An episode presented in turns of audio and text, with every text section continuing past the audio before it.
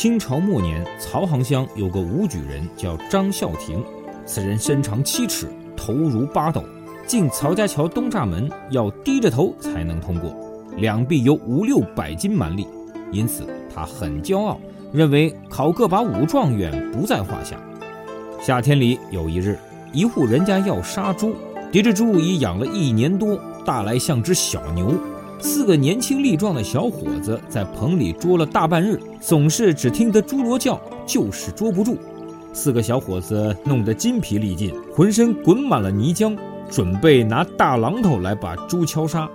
此时张孝亭来了，他穿了一件白下布长衫，左手撑了一把凉伞，正要到曹家桥去吃茶，进来一看，微微一笑，喊声：“让开，我来。”只见他左手仍旧撑着伞，伸出蒲扇大的右手，朝猪罗颈项上扎搭一把，像捉兔子一样把猪拎出了棚。旁边人见了，个个服帖，都讲：怪不得一把大刀重百二十斤，还能舞得呼呼风响呢。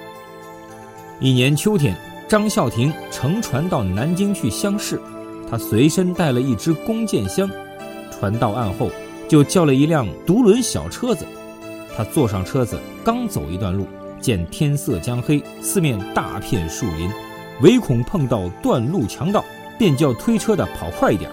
推车的哈哈大笑道：“客人，这里地面上虽有强盗，但见了我王三，谁也不敢来碰一碰。你放心好了。”张孝亭一听，正在半信半疑，突然，铁轮子噜噜噜的声音不响了，低头一望，吓了一跳。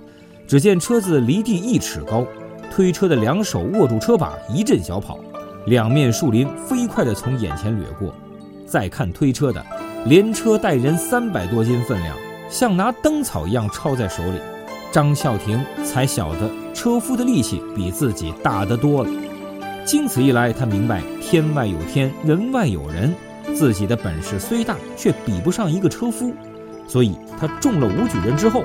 再也不想考啥状元了，从此他的为人也谦虚了。